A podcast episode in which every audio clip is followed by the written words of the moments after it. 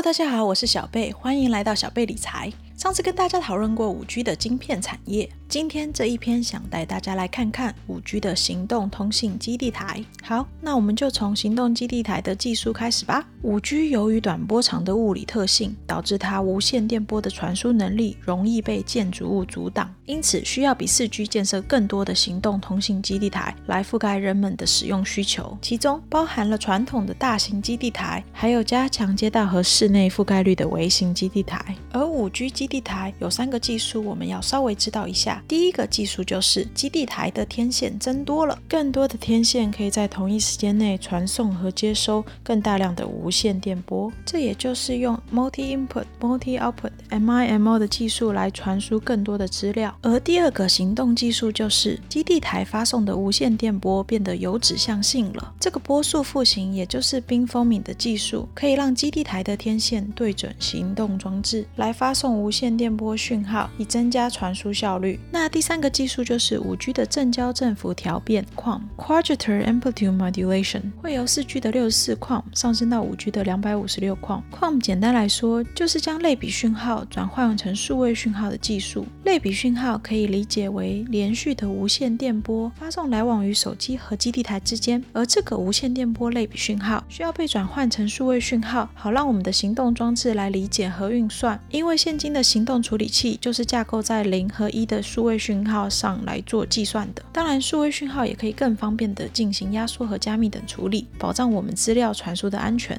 总而言之，当 QAM 的数量上升，就代表五 G 的基地台可以在同样的无线电波波长中塞入更多零和一的数位讯号，使同样数量的无线电波传送更大量的资料。这三个技术 MIMO、beamforming、QAM 也是五 G 能够更有效率的传输资料的核心技术哦。好，那我们再。来看看关于五 G 的频宽组成，也就是五 G 的波长范围，这也是理解五 G 技术中一个相当重要的观念哦。五 G 的频宽可以分为两个部分：Sub-6。和毫米波，这也大约是五 G 基地台建设的两个阶段。简单来说，Sub-6 是从四 G 过渡到五 G 的第一个阶段，而毫米波就是全面的五 G，也就是五 G 基地台建设的第二个阶段，可以真正实现五 G 的优势。附带一提，在上一篇提到的高通数据机晶片是采用了外挂式的设计，虽然不是最佳的单晶片系统设计，但是包含了五 G 两个阶段的频宽哦。其他公司的数据机晶片目前大都只能接受 Sub-6 的频宽。好，那目前美国五 G 基地台建设的进度到哪里了呢？根据网络评级机构 Root Metrics 的报告，目前美国五 G 基地台建设的进展，在二零二零年已经进入了毫米波基地台，也就是第二阶段的建设，需要大量的微型基地台来涵盖信号的范围。第一阶段，也就是是 Phase One Sub-6 基地台的建设，可以视为是四 G 技术的延伸，采用了 NASA 的架构。由于技术上面类似于四 G，所以 Sub-6 的基地台可以从四 G 基地台直接升级加强。但由于毫米波是全新的技术，尽管有着许多的困难和挑战，部件大量的微型基地台是实现五 G 通讯传输的必经过程，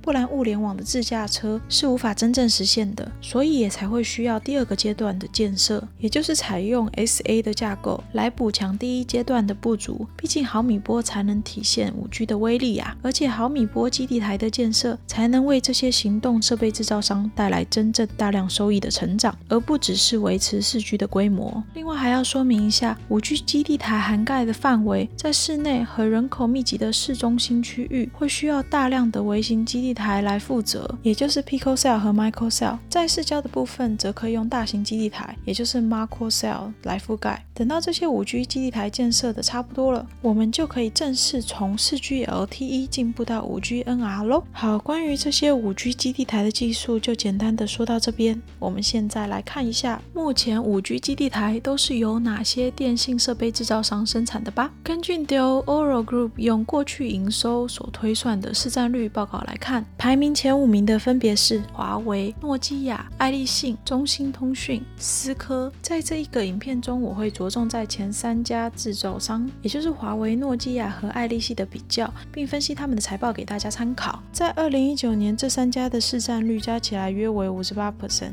已经超过市场总额的一半。如果进一步以地域来分，这三家公司的市占率，亚洲市场是由华为主导，北美市场是诺基亚和爱立信的天下，欧洲市场则是华为略微领先爱立信和诺基亚。会这样分的原因，除了各公司常年深耕于不同的市场外，还有很大一部分来自于贸易上的禁令，禁止了华为参与当地五 G 的建设。由于目前五 G 的建设各国发展力度不尽相同，我们可以看到中国、韩国、美国还有日本投入最大量的资源在发展五 G 上面。虽然因着禁令，华为无法进入美国和日本市场，但凭着庞大的内需和欧洲市场，华为还是在二零一九年市占第一。那未来的市占率呢？目前华为已至少与九十一间公司签约，其中有四十七间公司是在欧洲。而根据目前最新的报告，爱立信总共有九十三个合约，而诺基亚则总共有七十个合约。但这些合约的市占率到底在百分之多少呢？目前只有诺基亚给出这个数字。如果不算中国大陆市场的话，他们在未来短期内的市占率是百分之二十七。好看完了市占率，我们接着来看三家公司持有专利的数量。根据 Statista 截止二零二零年二月的统计，以五 G 的专利来说，华为持有三千一百四十七专利申请，总数位居第一，领先诺基亚的两千一百四十九和爱立信的一千四百九十四。但是这些专利数是包括所有五 G 的项目哦，并不是只有在行动。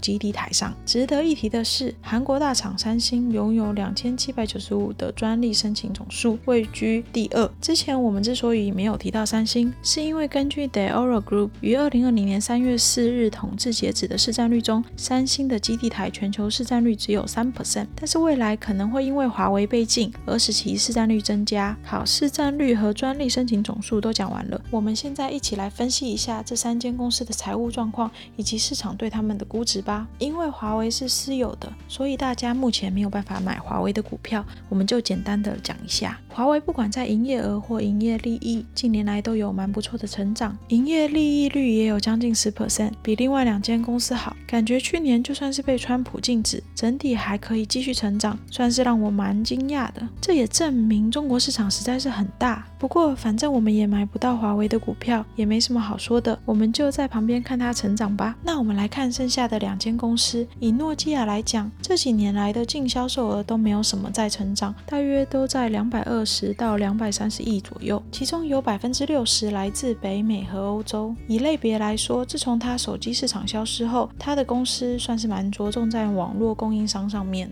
跟较全面的华为或三星都很不一样。再来，虽然有三十五 percent 左右的毛利率，但是你们看营业利率，就算在二零一九年已经比较好了，也是只有两 percent 左右。主要原因是因为这类型的公司这几年都花了很多钱在研究开发上面。你们看，他们在二零一九年就花了四十四亿欧元左右，并且因为诺基亚的五 G 基地台采用 FPGA 的架构，这个架构成本比较高，虽然在使用上会有利于机器学习和深度学习的计算速度，但是也增加了基地台的成本，导致毛利率偏低，可能也导致它目前市占率较低。毕竟大家不想花那么多的钱来购买。另外，大家也可以发现他。们目前整个公司是不太赚钱的，并且它今年 Q1 的整体表现并没有比去年好，主要是因为它少掉了很多中国的市场。另外，他们还降低了2020年的企业展望。不过，他们预估今年的营业利率会比2019年的2%高，会有大约9%，并达到每股盈余0.23欧元左右。长期来讲，他们是希望在这三到五年可以有比较好的营业利率，并开始赚钱，然后他们就可以增加股利给股东们。顺带一提，他们在二零一九年底大幅减少股利哦，所以他们的股票在那时候跌了三十 percent 左右。好，那他们的目标到底有没有办法达到呢？应该是可以的。目前他们预估今年可以比二零一八年减少五亿欧元的营业费用，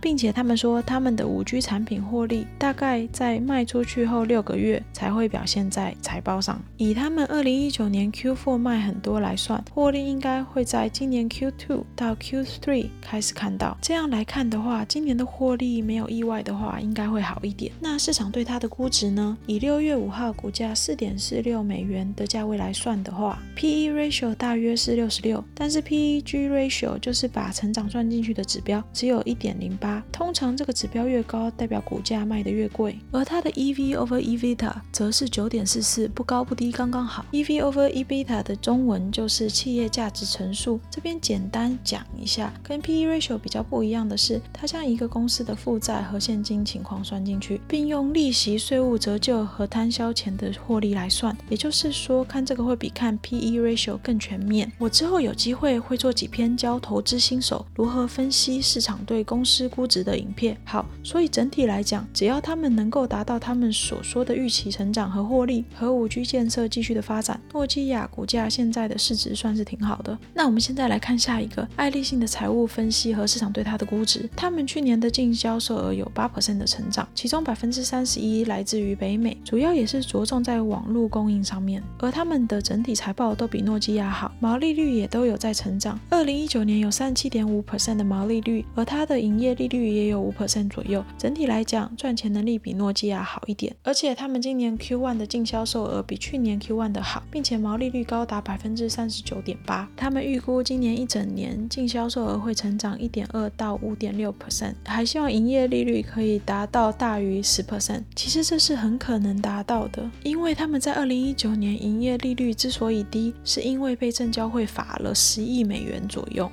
不然可以有九点七 percent 的营业利率。所以二零二零年要达到十 percent 也不会太难啦。他们也希望在二零二二年达到十二到十四 percent 的营业利益率。如果真的可以达到，又没有其他罚款的意外的话，预计在之后几年赚钱能力会比现在大三四倍左右。看起来他们的公司还蛮健康的。那市场对他们的估值呢，也不便宜哦。以六月五号股价九点六二来算，他们的 P/E ratio 是一百四十二左右，P E G ratio 是三点六八左右，EV over EBITA 是十五点五。所以整体来讲，目前是比诺基亚贵的。当然是因为它目前整体获利能力比较好啦，所以贵也是有原因的啦。但是对我来说是太贵了。